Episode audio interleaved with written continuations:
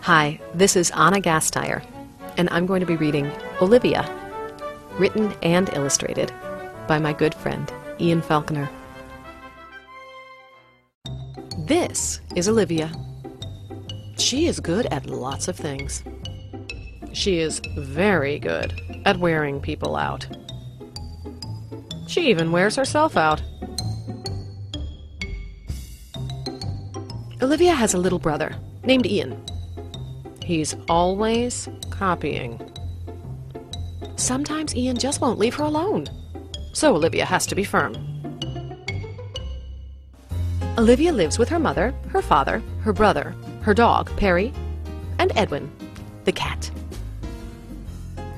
In the morning, after she gets up and moves the cat, and brushes her teeth and combs her ears, and moves the cat, Olivia gets dressed. She has to try on everything. On sunny days, Olivia likes to go to the beach. She feels it's important to come prepared. Last summer, when Olivia was little, her mother showed her how to make sandcastles. She got pretty good. Sometimes Olivia likes to bask in the sun.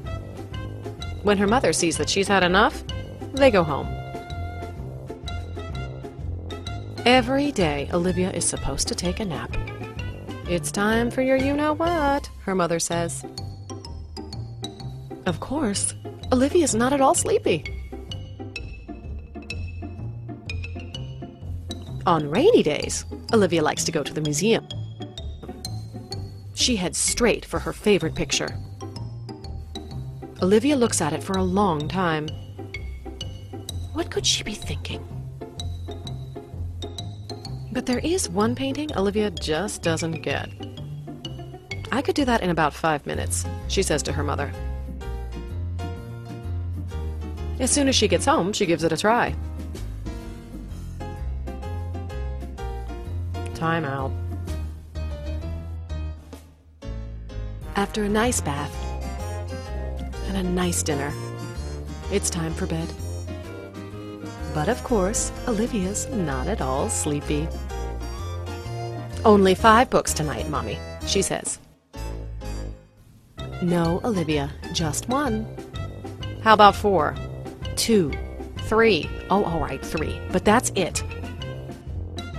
When they finished reading, Olivia's mother gives her a kiss and says, You know, you really wear me out. But I love you anyway.